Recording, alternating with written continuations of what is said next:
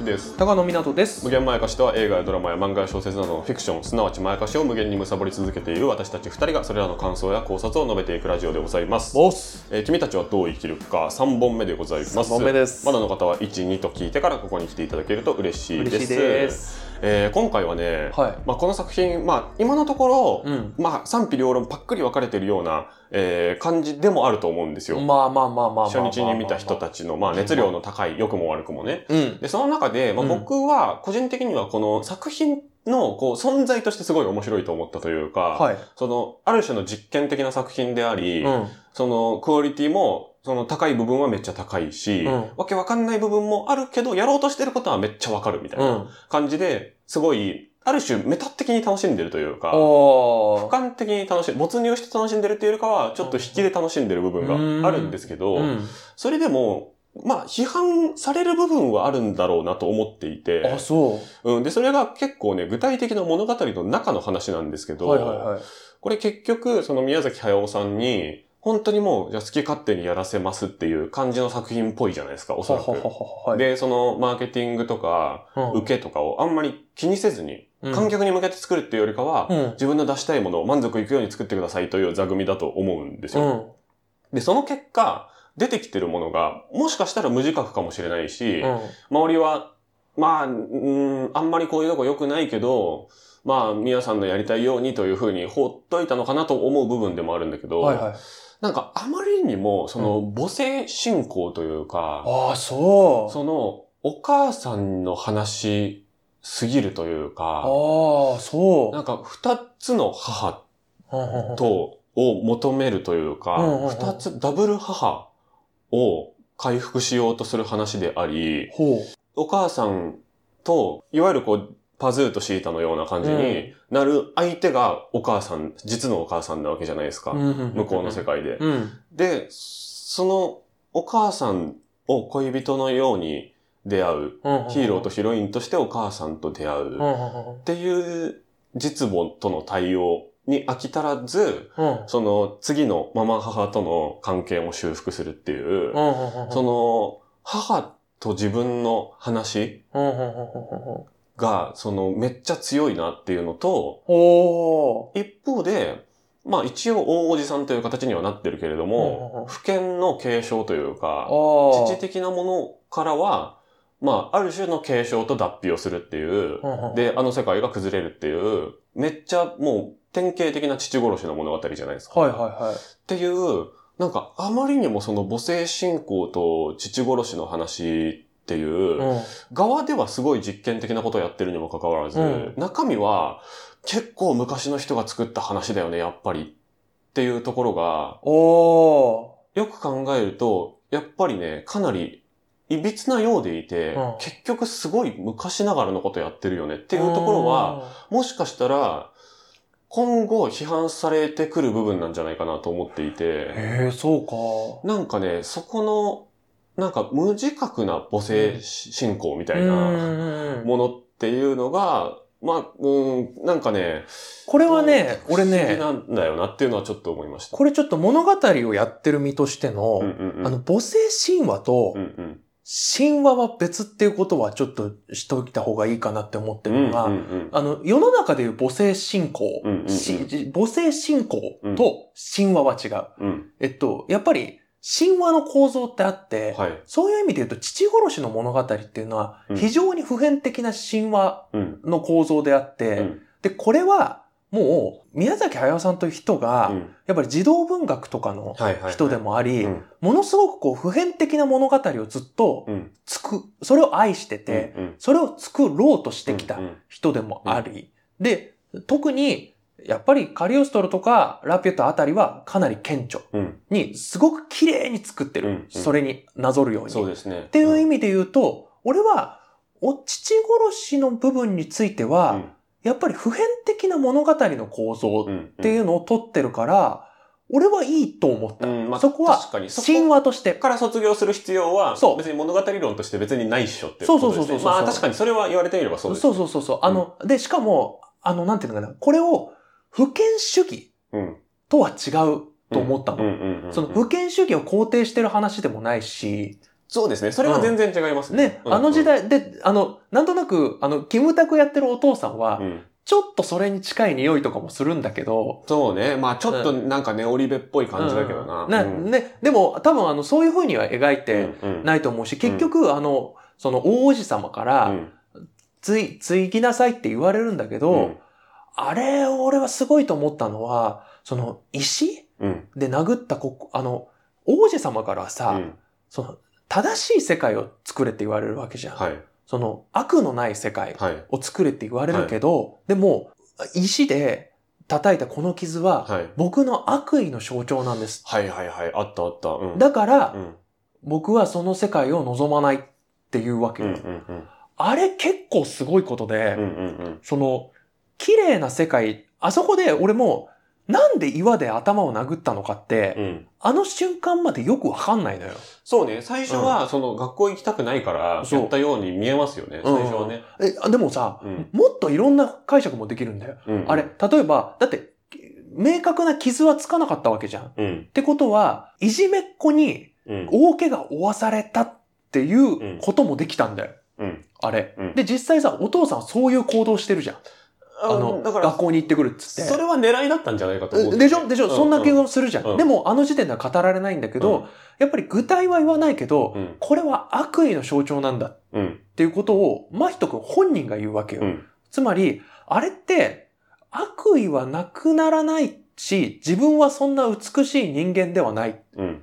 ていうことだと思うの。うん。うん。でも、そんな中でも生きていく。うん。それをうん。肯定してじゃないけど、うん。その、なんか性善説的は。ない悪のない世界なんてはい。ない。はい。でもそれでも生きていくんだっうん。ていうことを、うん。あの、突きつけたんだと思う。うんそれによって、その大王子様のその美しい理想みたいなのを否定するっていうのは、うん俺はすごく美しいと思った。なるほど、なるほど。し、あの、明確に父殺しというのとも、の、さらに外側まで行ってる気がしたの。うん。うん。ちゃんとその世界、うんその性善説とか、うん。綺麗なものだけの世界っていうのをうん。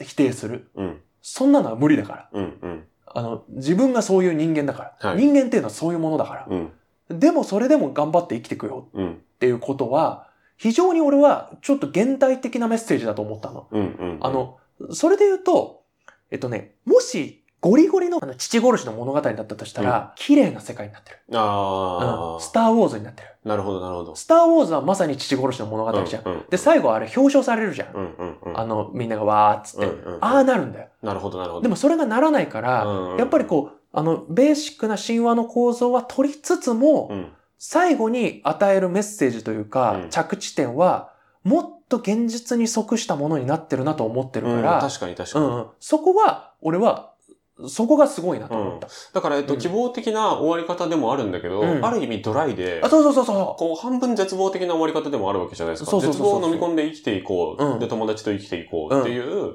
現実的であり、うん。まあ、反絶望だけど前向きであるメッセージであうん。るというところが、うなんかね、そう、早尾さんっぽくないなとも思っう。たうんんですよね。うん。わかる。そこはなんかすごいこう、うん腹を決めてやったんだろうなとそいうふうに思って、う。うんだから確かにね、その不権の継承といううん。側面での父殺しっていう解釈は、まあかなり間違ってるだろうなと思いましたねなんとなくそうなのかなと思った。うんで、、えっと、母性神話と母性信仰。うんこれ本当に実際母性神話っていうか、なんかその、あの、女型神話というか、なんかね、いろんなね、ワードがあるのよ。うんうんその、こう、女性神話と、はい。えっと、男性神話って、これ、こうこういうワードがあるの。はいで、実際物語構造としてあるはい。ものだったけど、ちょっとね、母性信仰については、確かに、えっと、一個一個紐解いていかないと難しいけれども、まずその、姫様はさ、はい実のお母さんなわけじゃん。うん。でも、姫様の描かれ方だけ見ると、うん。ぶっちゃけシータとかとだいぶ同じなのよ。うん。だから、そう思います。お家芸ではある。そう思います。お家芸ではあるから、うん。ぶっちゃけ今に始まったことではないとは思っている。うん。ただし、今回違うのは、うん。自ら死にに行くじゃないけど、はいはいはい。こう、死を受け入れるわけじゃん。はいはい。あの、姫様って。はいはい。で、しかもさ、あれ、あの、1年間いなかったっていう話あったでしょ、うん。だから、そそう、1年間いなかった間、うんあの世界で姫様だったってことなんだよう。ね。なるほど。で、要は、あれって時空のズレだから、だからあれ、急にタイムパラドックスものやってんのよ。うんうん、うん。急にうん。あそこで多分、えっと、真人が戻ったと同時に、あの、かつていなくなった失踪してた、うん。えっと、お母さんうん。が、1年間失踪してたお母さんがうんケロッとして戻ってきたっていうのは多分同時に起こってる。なるほど、なるほど。あの、時空が違うだけで。はいはいはい。っていうことはうん。起こってる。うん。で、その子に行く前の、うんあの謎の世界においてうん、やりとりされるわけじゃない。うんヒミ様と、えっと、真人の中で、うんでも、行ったら火事で死んじゃうんだよってはい。言って、うんでも火は素敵って言うんだよね。うんあと、その前に、真人のことあなた優しいのねってうん。言って、うん。あなたが生まれるんだったら、私現実に戻るっていうことを言うのよ。うん。これを、正直、母性神話と捉えられても、うん。しょうがないとは思うが、うん。それは見方の一つだと思う。あの時の、あそこで出会った二人はう、ん。ボーイミーツガールなわけよ。そう。で、そこが気持ち悪い人は気持ち悪いんじゃないかと思うんですよ。そういうことだよね。ううん、それもよくわかるんだけど、俺としては、うん。やっぱりボーイミーツガールだし、うんあの、結果的にお母さんと息子の話になっちゃってるんだけど、構造がそうなってるだけであって、うんあなたが生まれてくるんだったら、うん。私は現実に戻るっていうのは、なんか、あなたを救うために私は戦いに行くっていうのと、うん。うん。あの、大差ないような気もするっていうか、はいはい。まあでもその物語構造そのものを、まあね、母性信仰だって言われちゃうと、うん、正直何も言えないところはあるんだうんが、でもまあそういうことかなってうんいう気はする。あの、思う人がいるのもわかるって感じ。ですねでも、うん、ちゃんと俺の解釈だと、うん。そうじゃない道というかう、んうん。もし本当に母性信仰だったら、うん。姫様があそこで戻る理由もっとわからないと思うん。う。でも、俺はなんとなくわかった。うん。あの、やっぱり真人くんの、に惹かれた、真人くんという自身？うん。だってさ、姫様ってさ、うん。ある意味、すごく自由に過ごしてたんだよ。はいはいはい。あそこで自由に過ごしてた中で、うん。で、真人くんに心を動かされなければ、うん。夏子さんのところに連れてくっていうのはタブーって自分でも言ってたじゃない？はい。それをやろうとはしなかったと思うの。うんうんしかも、夏子さんがう、ん。自分の妹がだよ。うん。妹があそこに行くっていうことは、うん姫さんは止めなかったわけよ。うん。知ってるのにだよ。うん。私の妹のことねって言って、うん。うん。知ってるのに止めなかったっていうことは、ある意味あそこで姫様であり、お母さんうんは自由だったんだよ。うん。で、自由だったところから、うん。真人くんっていう存在をう、ん。み、ごと出会って、うん。で、共にタブーを犯すということもして、うん。で、その上であそこではなくて現実に戻って、うん。真人くんを産んで真人くんと出会うことを選ぶっていうことは、うんまあ、それをうん。母性信仰だとするなら、うん。そうもなるけども、うん。でも俺はちゃんと人と人との話になってるなとも思う。なんかね、そこが人と人との話にすることが、うん。ちょっとね、あのーいやいや、親子関係ってそういうことじゃなくないっていうか、はいはいはい、はい。その、どんな子が生まれるにしても、うん産むじゃないですかっていう、そあの、そこって、その結構解釈が分かれるところあ、なるほど。ね。そう。んだから、その、真人くんに会わなくても、産むのが産む選択だと思うんですよ。ああ。だから、真人くんに会ったから、産む世界に行くっていうのって、若干ちょっと思想として、危ういところがあるなとあ思いましたね。っていうのが。でもいろいろうん組み合わさっなるほどね。て、母親という存在にうん多くを求めすぎる感覚というか前提みたいなそれで言うと俺それって逆も言えると思ってて、うんそもそもさ、誰が生まれると分かってても産むことじゃんっていうことそのものが母性信仰とも言えると思うの。あー一つのかあの見方でだよ。はいはいはいはい。あのあの、だってそういうことじゃん。その、あの、誰、なんだろうと受け入れるっていうことって、うん、まさに俺母性信仰そのものだと思ってる。うん、うんあの、そういう見方もできるじゃない、なるほどね。うんあの、だって誰であろうと愛す。うん誰であろうと生まれた子は私の子。っていうのってまさに俺母性信仰だと思うのよ。そっか。だから、逆に、そうか、母性信仰とは別の。なんかね、そのね、マザコン的な、その、母親、そうですね。だから母親に多くを求めすぎるということ、うん。母親像というものに多くを背負わせるということには2種類あるんだなと今思って、うんその母性信仰というなんか無条件の愛みたいな。そうそうそうそう。っていうのが一方向にあって、うんもう一個にはね、なんかね、まあこれは、うーん、まあいつからの男性の病理なのかわかんないですけど、うん。で、まあ、それは母親側もそうだったりもするのかもしれないんですけど、うん。まあちょっとね、フロイト的な話とかになっちゃって嫌いな人は嫌いかもしれないんだけど、うん。その男性作家がうん。母親を描くときに、うん。その恋人みたいな感じで描くとか、恋はい。人を母親みたいなものとして描くとかっていうのはもう結構ね、加速してる現代病であると思うんですよね。なるほどね。なるほどね。っていう。ものに対して、ちょっと鈍感な設定であるというのは否めないかなとは思ったんだよね。ああ、そうかで、。それは確かに言われてみれば、うんあの、僕の中で整理しきれなかったのが、今ちょっと整理できたんだけど、うん母性信仰とは逆ですわ。そうんうん。う。だって、あの、自分の子がいい子だって分かって、うん、だから戻るって、ん母性信仰と実は逆のことやってる。そうですね。で、しそれは、う危うさで言うとちょっと逆で、うんちょっとだからまあそんな強い言葉を使う必要は今はないんだけど、うんまあ優勢思想みたいなものが0.000何パーセントかあるよねっていう話ではあると思ってて。それはあるし、で、そのことは、うん風立ちぬのこと、頃から言われてるから。うんうんうんうんだから、実際それもあると思う。そうだよね。うんだから、その感覚っていうのは、結構ね、あの、ちょっとこの作品に残って、てか複雑にこうやりたいことを入れ込みすぎちゃった結果、うん俯瞰で見た時の、こう、冷静な視点みたいなものは、削いだ結果として出ているものではあるとは思ったんだよな。で、でも物語としては全体的には機能してると思うんだけど。でも俺ね、そこについては、うん。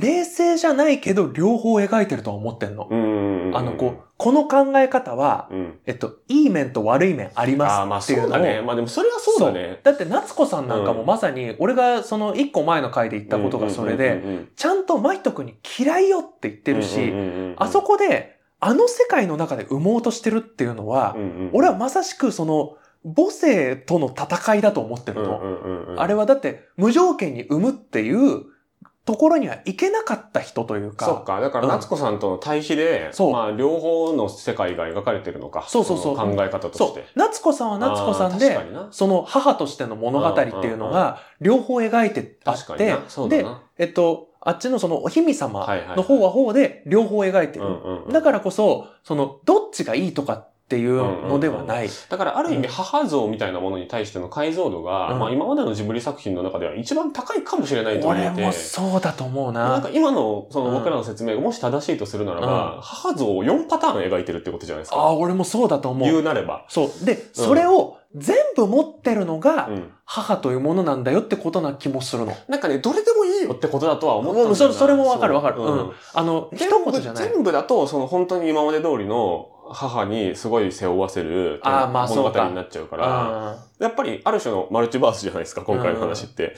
で、4つの選択肢を描くときに1人の人物に背負わせるのはさすがに無理すぎるから、うん。2つの母が必要になって、みたいな順番でプロットを作ったんじゃないかなと僕は推測するんだけど、ーまあね、だからそれはなんかこう、あの、振り子みたいな感じで、うんうんうん。こっちに振っちゃったからこっちに戻そう。うん。こっちに行っちゃったからこっちに戻そうみたいな感じうんうんうんの、このキャねラがこうなりすぎないように別の回路もこう用意して振らせるみたいな。うん。しかもそれをさ、うん。普通だったらバランス取ってやるんだけど、一、回振り切ってからもう一回戻すみたいな感じのうんうんうん作り方をやってるから、うんうんうんその振り切った部分が気になると、うん。そこがピンってきちゃうんだと思うんだけどうんうんうんうん、俺は、やっぱりね、どっちかに偏らないように両方はやってると思う。ああ、なんかそれで結構納得しました。うん確かに。あのね、僕は、あの、宮崎駿さんが結構昔の方の作品ですごうんい少女ばっかり主人公の、そうだよね。まあことが多いじゃないですか。うんまあ割とずっとそうか。で、それは自分が男男性として生きてるから、うん。少年を主人公にしちゃうと客観性が取れなくなっちゃう。うんうんうんうんので、えー距離を取るために少女にしてるっていう話を結構各所でしてると思うんですけうんど、それで言うと今回はあまりにもお母さんお母さんお母さんってなってて、うんなんかそこの気持ち悪さみたいのがあるから、主人公今回も少女でよかったんじゃないかなって僕第一印象では思ったんですよ。ああ、そうだったんだ。うん、なんかそこが、うん、今の時代見ると気持ち悪い人って多分増えてると思うけどなって思ったんだけど、うん。よく考えるうと、ん。男子ほぼ出てこないんだよね。そうそう、そうだと思うよ。うん男子が、真人とお父さんと大おじさん以外ほぼ出てこないんだよね。うんで、それ以外が、おばあちゃんズも含めて、様々な女性の生き方みたいなものを男性の固定カメラで見てるみたいなう。うん物語になっていて、まあ、インコの王とかはもう明らかにもうなんうかんダメな男として描かれてるじゃないですか、うん。ある意味。うん。だから、そのおばあちゃんの多様性、うん。で、おばあちゃんキリコ、若いキリコみたいなのも出てくるじゃないですか。うん。っていうのも含めると、3人ぐらいの女性の過去と今みたいなことを描いている、ある意味女性映画なのかなともうん思えてきましたね。で、やっぱりその全部を描いてるからうんうんうんう、んその一人をうんいいとしないっていう。んうんうん今までは、あの、ある意味なんていうのかな、その、宮崎駿さんのテンプレ主人公っていたと思うの。いましたね。ね。うんあの、やっぱりシータとかさつきちゃんってかなり通ずるところあるうんと思う。得意技ですよね。ね、得意技ってあるじゃない。うんいい、いいことなの。うんでも、今回、誰も、うん。どれにも当てはめられない。そう、掴ませないところがあって。うん。で、それは、うん全部やってるからだと思うの。うんわかるわ。いや、ちょっと説明ついてきましたね、うんそれで、ね。やっぱりさつきちゃんとかってう、んシータとかって、かなり理想の少女像だ,、うん像だと思ってる。わかりやすく魅力的ですよね。でもそれが魅力的なんだけど、うん。今回その魅力の部分も、うん後ろぐらい部分も、うん。ドロドロした部分も、全員のキャラクターうにん。全部持たせてると思うの。うん。なんか、業と反省みたいなものも、あそうそうそうそう。みんなやるから、そう、でみんなやらせるの。なんかみんうなん。成長しちゃってるから、責められないんだよね。そう。でしょ？成長した上で、うん。で、成長した上で、うん。これは両方持ってるんだ。ねそれが人間なんだっていう。反省した上で、うんえ、でもまたやるかもしんないし、みたいなのもあるしね。そうそうそう。だから、なんか一部の尖りが、うん。うわ、やだって思う人ははいるのはわかる。はいでも、気づかないだけで、うん。実は全部描かれてると俺は思う。ああ、そうだね、うんだからこそ、なんかね、俺人気キャラとか出づらいだろうなっていうのは、かるな第一印象としてめっちゃあって、わかるわかるそれだろうな。うん。そういうことだと思う。なんかね押せるキャラはいないのよ。わかるわかる。それはでもそういうことなんだろうな。多分、その好きになりかけた時に、うなんか嫌なところ出されてきたり。うん現実のリアルな人間って押せないもんね。そうそうそうそうそう。そう抽象化された、やっぱ表面をこう飾るっていう、アイドルとかアニメキャラクターとかは押せるけど、そう。現実の仲いい友達って別に押せないもんね。まさにそう。だかそういうら、ことだわ。これまでジブリうんが、キャラクターというものでうん、こんだけ大きくなった中でうん、キャラクターを否定してきたのよ。そうだね。わらわら以外。うん。わらわらとアオサギ。うんまあ、アオサギでさえね、そうでしょ？変な、なんかいいとこと悪いところすごいあるもんね。だからもうインコくらいよ。わかりやすい。インコ、はわかりやすい。うん。インコは押せないしな。うん。だから俺、そう、だから俺、なんかあの見終わった後に、うん。あの何人かから感想の、あの、とかを話したりしたんだけど、そのうちのあの、二人くらいが、まず第一声が、わらわらとインコ好きだったっていう感じで。まあそうね。キャラクターとしてはね。でも、そそこがやっぱり一番わかりやすかったんだよね。わかりやすい。で、うんでも、その見た目としての、うんあの、シンプルさがちょっと、シンプルすぎるから、やっぱりアオサギしかキービジュアルの段階では出せる要素がマジでなかったっていうね。だからやっぱりあの宣伝手法は、うんもう必然。俺唯一回だと思うわ。ね。だから今回もちょっといい時間だからこの辺で締めると、うん。やっぱ今回その、確かに賛否の分かれる内容ではあるが、うん。同時にうん。両方をちゃんとこの映画の中に描いてるとも言える。いや、わかりました。なんか僕もそう、自分の中にあった違和感が、うん。なんかね、全部を捉えられた問いなのかどうか、まずあんまり自信がなかったんです俺も分かんなかったもんでも聞いていくうちに、うんあ、そっかそっか、これバラバラな問題で、うんうん。うんで、しかも何箇所にも配置されている中の2個のことについてを、なんか全体像の疑問として持っちゃってたみたいな気持ちがあって、わかるわかる。なんかね、そうですね、珍しくこう、女性の、あ、でも、だからハウルに似てるなって話あるじゃないですか。ああ、あるね。ハウルも、そのソフィーうんの、すごく若いところからおばあちゃんのところまでを、ある意味描いている作品じゃないですか。うんで、すものすごく女性映画じゃないですか、うんあれも。っていうところも含めて、うんなんか、女性のいろいろな、なんか人生のフェーズとか選択肢とかを描いているっていううん側面でもっと語られてもいいのではないかなというのが今回のそうだ僕のまね。とめかな。うん。あまりにもやっぱもう情報量も登場人物も実は膨大っていそうのがあって、描かれてるものも膨大で、うんなんか文字通り世界そのものを描こうっていううん。気迫すら感じる。試みですね。そう。だからこそ、その場合、うん男性と女性で言ったら女性の方うん。をちゃんと描きたいんだろうなっていう気合も感じるんだよな。そうだね。んだからそっちは、やっぱりどっちも描かれてるからこそ、うん一言でいいとも言えないし、うん多分悪いとも言えない。うん。でもそれが人間、うんそれが人間の女性であり男性だっていう、ところまで俺はやってると思う。うん。あ、なんかちょっと納得しました。うん僕はうんあの、いろんなことを思う方はいると思いますけど、うんその議論としてはすごい意味あうんることをできたんじゃないかなだとと思います。思うんだよな。はうん まあだからそんな感じで、はい今回は、い。えー、まだまだ3本目ですか？3本目ですね。はい。えー、引き続きやっていきますので、えー無限まやかしを YouTube と Podcast で配信しております。はいえー皆さんの感想もぜひ、えーコメント欄などで教えてください。はい以上、大島康之でした。高野湊でしありがとうたございました。ありがとうございました。